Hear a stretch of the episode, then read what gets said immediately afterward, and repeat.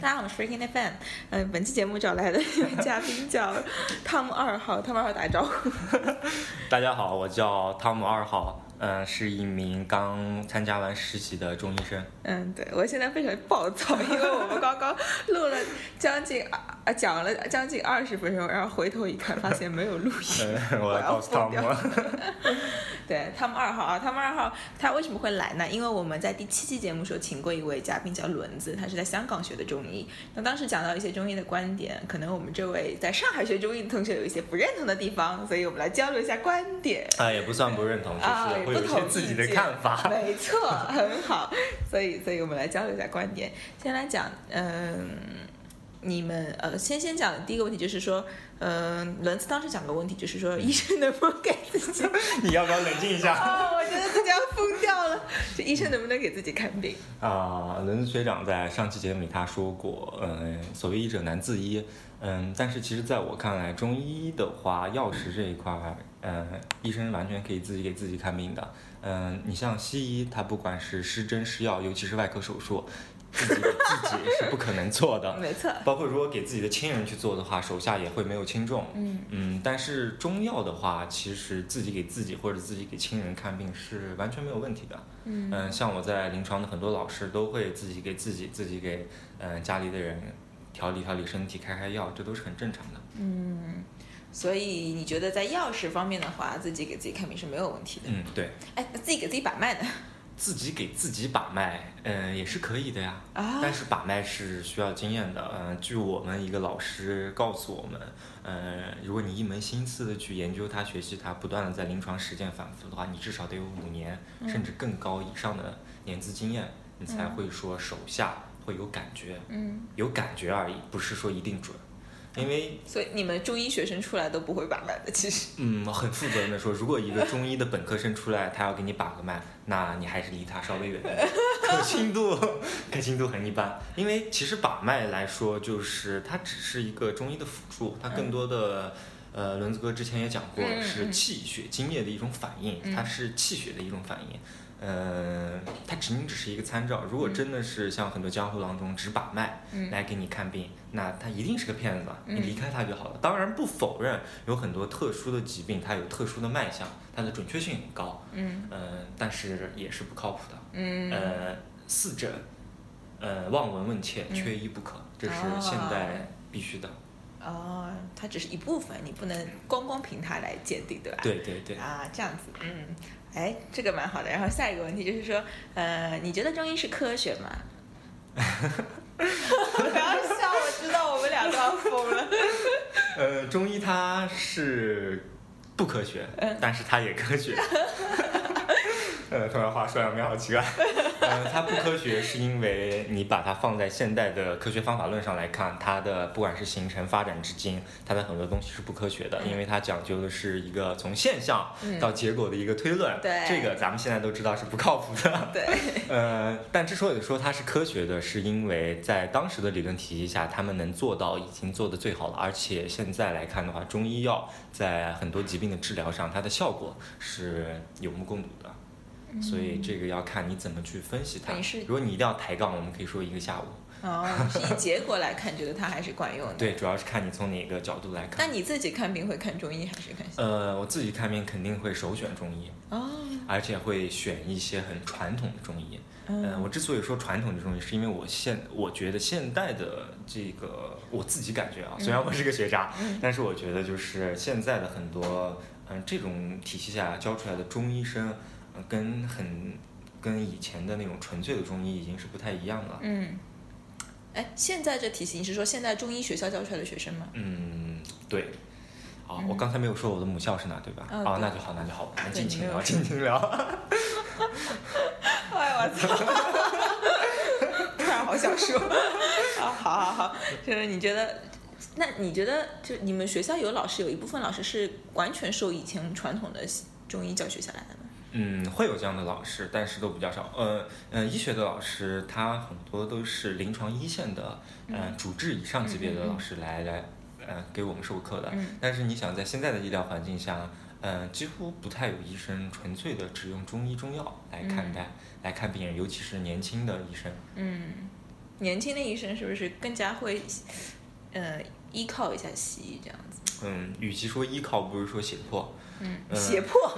哦，对，因为现在真的很多临床的医用指南，它都是以西医为主体的。嗯中医在这一块儿其实很少会有很多明确的一些东西去规范你的一些东西，所以在临床为什么医疗纠纷这么多？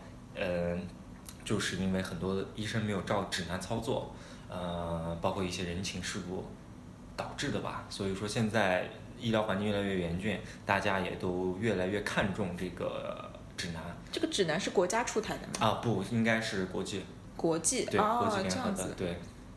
哦，这样子，那国际上更肯定不会讲中医啊。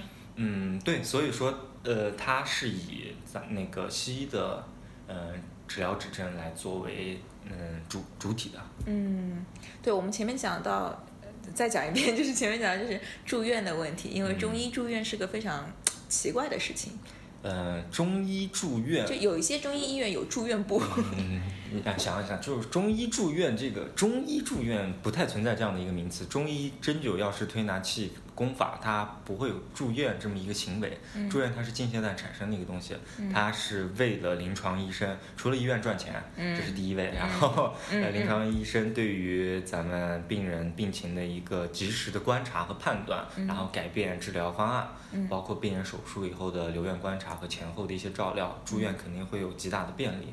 但是如果你真的，如果你在某一个县城寻到一个很传统的中医医院，没有西医的成分掺杂，那那里一定是没有住院这个概念的。嗯，所以现在的病人进了中医医院住院之后，他受到的其实大部分是西医的治疗。对，以至少以我去年一年在上海实习的呃经历，如果一个病人一旦住进医院，他在呃施治方面，真正的施治的措施上，还是以西医为主体的。嗯呃，中医药的话，更多的是一些辅助。嗯嗯，但是如果这个疾病最终治好了，你说到底是西医的功劳还是中医的功劳，就不好说了。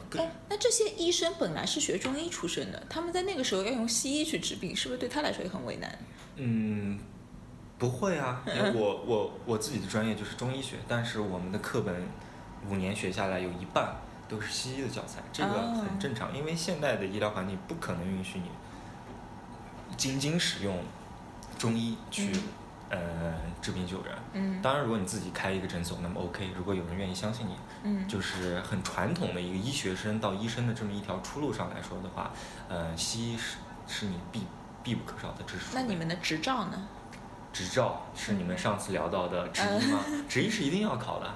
你们的执医。执照是考中医还是考西医？呃，有中医的，有中医的，但是里面会有我没有考过，嗯因为我不做这不做这行。不做这行。嗯，但是应该是有不不一样的地方的，嗯应该是有不一样的，有嗯纯西医的，也有中医的。嗯，因为轮子上次讲的说，香港那边看中医不能开西药，但是在我们这里就可以。嗯，这个我就不知道了。好的吧？啊，你不知道？对我确实不知道，我也是听他节目才知道。嗯，对，有可能。就还有就是中医有没有南北医术不同这种讲法？嗯，有，与但是与其说是医术不同，不如到说环境不同。像我前面讲的所谓天人合一，嗯，不同地方气候不一样，咱们中国这么地大物博，不同的地方气候不一样，那气候不一样，势必就造就中医所说的不同的体质，嗯不同的体质，这是一方面。嗯呃，那再说、呃、药药材，嗯不同的地域所产生的药材，中医讲究一个道地药材。嗯嗯，很多一些特定的药，在一些特定的产区，它的效果是最好的。嗯呃，就是因为药和体质的差别，所以才导致了呃南北的差别。嗯其实，如果你一个在北方受哪怕最传统中医的一个呃呃熏陶的一个人，如果你真的换到了另外一方去做中医的话，也是没有问题的，只需要注意一下当地人特有的体质嗯，和一些药材就可以了。哦因为理论是通的，只不过是情况不一样而已。理论是通的。对，理论是通的，嗯理论一定是通的。嗯，讲到中医的理论，中医的理论比较老，它在受到呃现代医学的冲击之后，它有什么变化吗？嗯，好难回答吧？这个问题，嗯、这个问题很难回答，因为，呃，我没有办法触及到中医药前进的最尖端的那里，嗯。我不在那个环境里面，只能说我作为一个学生的一个角度来看，我觉得中医药在现代医学的这么朝气蓬勃的一个情况下，它的进步还是很小的，嗯。还是很小，因为中医的呃产生。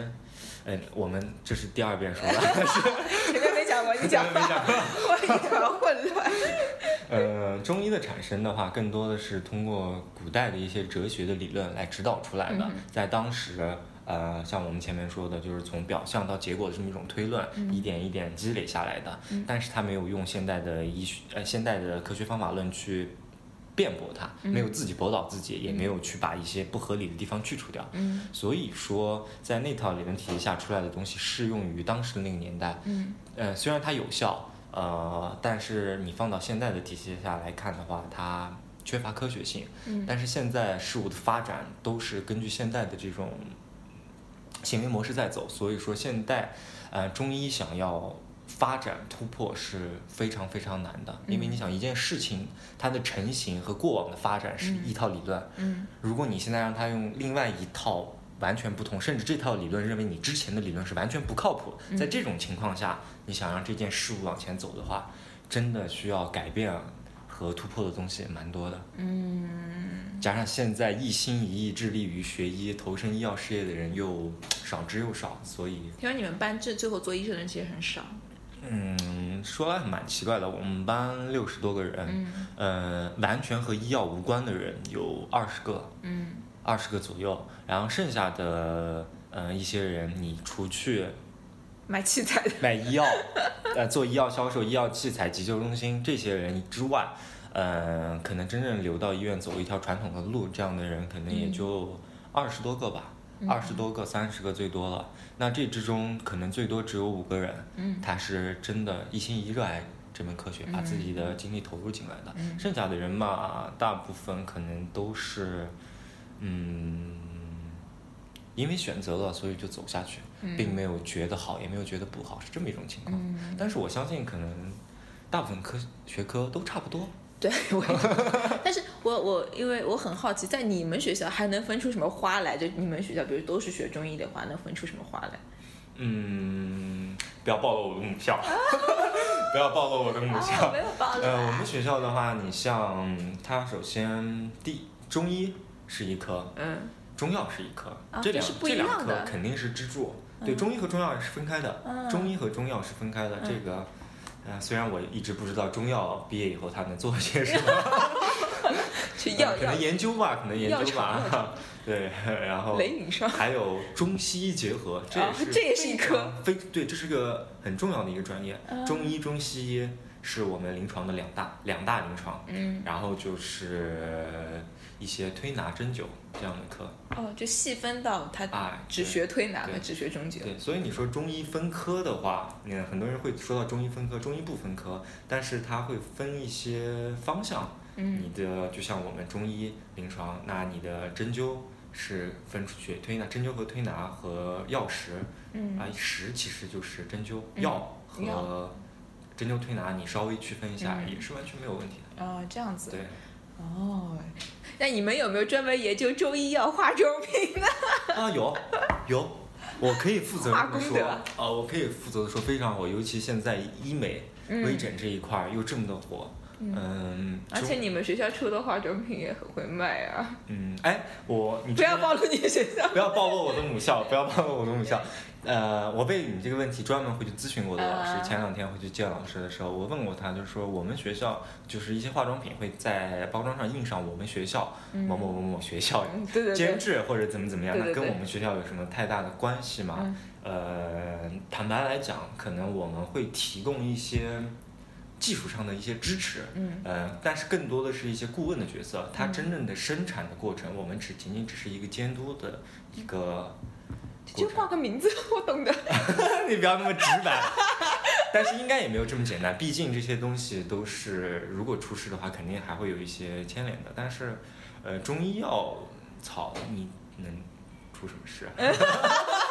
不好意思啊，我是不是太直白了？呃没有没有没有，还可以。哎，其实呃还可以还可以，我能够理解。嗯，也会出事过敏啊什么？嗯，过敏那什么都会过敏。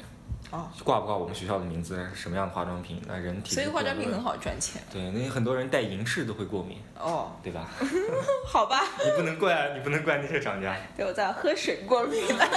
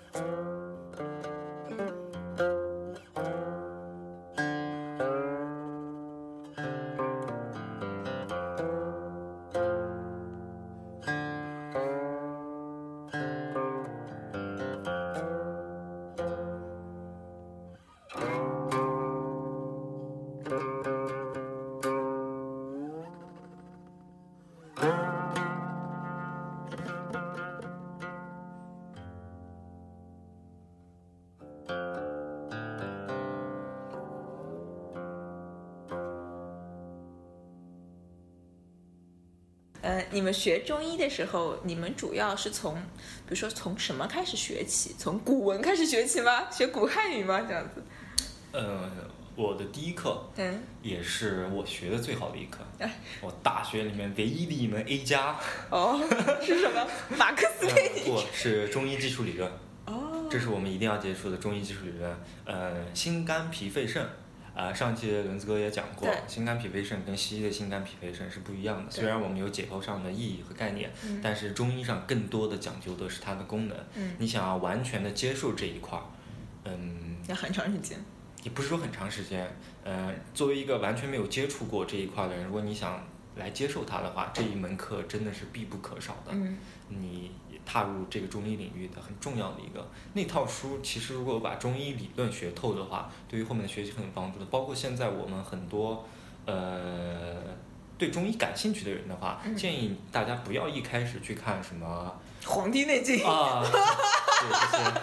呃，其实《黄帝内经》，我们我们的很多内容都是《黄帝内经》上来的，因为《黄帝内经》是一套呃中医的体系，呃。就是说很难懂，嗯，嗯，可以看，不要大家不要去看什么方剂啊，各种各样的偏方啊，还不如如果真的感兴趣的话，就去买上一套中医基础理论，就我们教材，嗯，读一读，真的会对你理解中医、理解中药会有很大的帮助。啊，所以如果你一定要问什么科重要的话，那这是最重要的一门课。嗯嗯嗯，所以考的最好。啊，对，但是考完了以后就发现 自己好像并不太适合这一行。为什么？什么样的人适合这一行？嗯，其实，在学校啊，呃，在上海嘛，在这么一个朝气蓬勃的城市，这么浮躁的一个环境下，嗯，我在学校有很多同学，嗯，在外校他们去创业，嗯，在大学期间挣了很多很多的钱。说实话，我并不羡慕他们。嗯。我真正羡慕的是什么？就是我们学校那些一心一意想去做中医的人。嗯。他们爱好这门学科。嗯。但是又扑在这个上面。嗯。就是。啊这种一般都是最完美的，这真的是太做了自己我最想做的事情。我看着他们对做了自己最想做的事，嗯而且又在这么好的学校。那中医技术理论，你们也就是说，你们学习的都是经过从古汉语翻译出来的这种合成的知识，嗯你们并没有读原点，是吗？呃，就是从学习上来讲，肯定是翻译过来相对好学习一点，嗯但是在临床上，呃，在临床教学上，老师会经常反复强调的一句话是多读经典，嗯多读经典，因为古中国古汉语对这些东西的总结还是很精辟的，而且嗯很多东西翻译过来的话，是会有一些失去它的。丧失了。对，嗯失失掉一点味道的。你要让我举例的话，我也举不出来。嗯嗯嗯，我懂你意思。就是这样的一种感觉。所以的话，呃，读经典也是必不可少的。像我们在大三有很重要的就是中医的四门经典课是一定要学的。四门经典可是指什么？你不要，我正想说你不要问我哪四门，然 后让我回忆一下。呃，我们跳过这话题好不好？我们跳过这话题。啊不讲不讲呃，有伤寒温病。呃，还是跳过吧，你把它 剪掉好了，你把它剪掉好了，不要问我不讲不。讲不讲不讲。哦哟，搞死掉了。是但是中呃古汉语是呃那不是呃古古籍经典。古籍经典，我们有一门课叫跳过吧，跳过吧，我们把它删掉，就是一本书里面全部都是文言文这样的，啊也是要学的，都是讲一些小的故事。小的故事，道德小故事在。我们学那四门经典课之前，我们要不是道德小故事，你在一家的小故事，呃，一定要把这本书学透，因为很多的一些名词。医学上专门的名词，嗯在古汉语里面，我们先把这本书学学会了，嗯学学过之后，嗯再去学那四门经典会更相对容易一些。嗯，so this。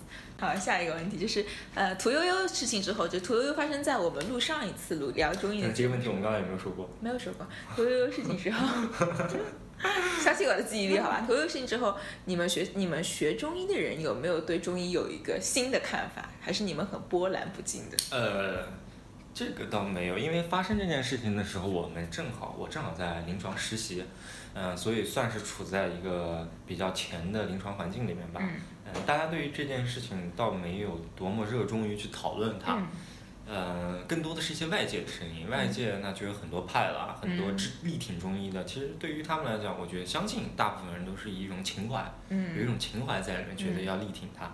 但其实你说这件事情，它真正产生中医、西医都是功不可没的。对对，所以其实我觉得，好像我发现学中医的人反而对中医并没有那么百分之百的接受，他们反而会觉得说，啊，这这个中医是虽然是有效，但它也有很多问题。你确定要用接受这个词吗？如果说是接受的话，那肯定都是百分之，很多人都是百分之百接受。即使我不需不从事医学，但是我对中医也是百分之百接受的。我所说的百分之百接受是，是百分之百认同，呃，并不是说他所有的方子我都认同，所有的东西我都认同，但是对于他这套理论，对于他呃的一些临床效果，我都是非常认可的。嗯 so this 这个意思。如果你要用一些糟糟粕的东西来反驳我的话，那你这是抬杠，我也不去跟你说一些什么。啊，上次还有个问题，就是什么样的病中医治不了？当时轮子是说一些近现代的疾病就治不了，比如高血压之类的？嗯，我倒是忘记伦兹哥他的原话是怎么说的，但是如果他真的是这样说的话，我可能真的就有点不同的看法了。真的，呃，什么叫所谓近现代的疾病呢？这就是中医和西医很大的一个差别。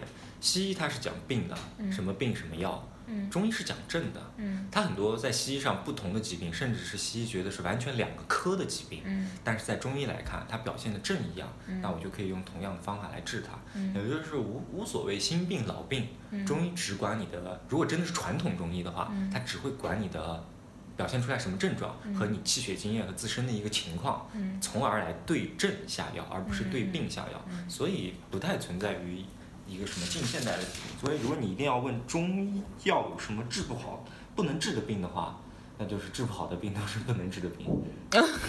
啊，你觉得中医的继承和发展这个问题怎么看啊？这个问题好大，好像政治课考试。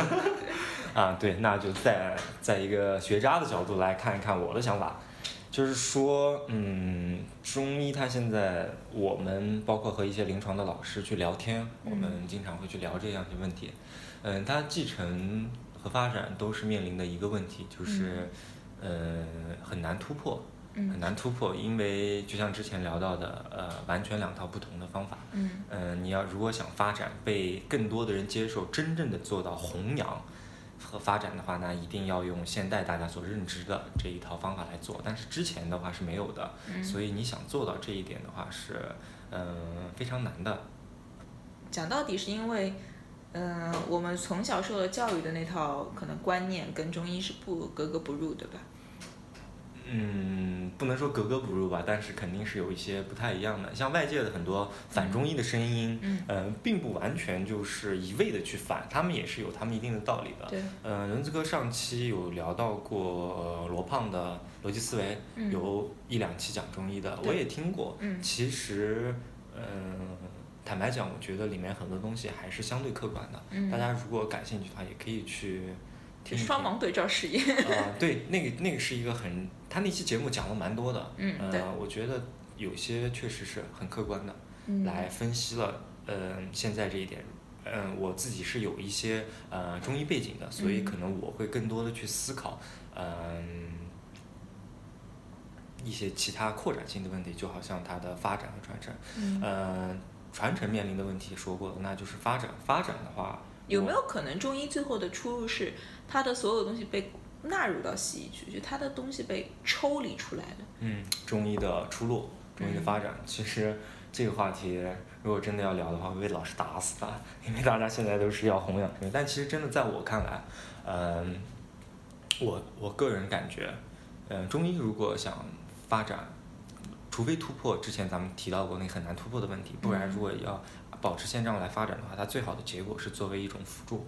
嗯作为一种辅助的机制，呃，因为中医它本身就是讲究的治胃病，嗯治胃病，就是在一些疾病没有真的出现的时候，嗯就会根据你人体一些情况进行调理。嗯，所以，如果中医能够以这么一种角色存在于医疗嗯环境当中的话，我觉得也是非常不错的。预防医学吗。呃，你一定要用这个词，我也不知道怎么说，但是肯定跟现代预防医学完全是两个概念。嗯对对对，呃，因为你像像现在放在这种临床治疗的话，中医药确实也有效，嗯所以这很尴尬。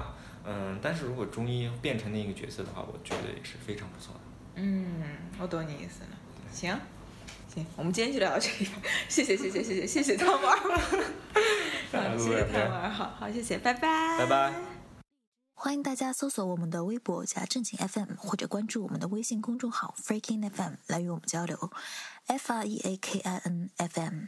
我们节目目前支持以下平台的搜索及订阅，包括荔枝 FM、喜马拉雅、企鹅 FM 以及苹果手机自带的播客软件 Podcast。谢谢大家的关注。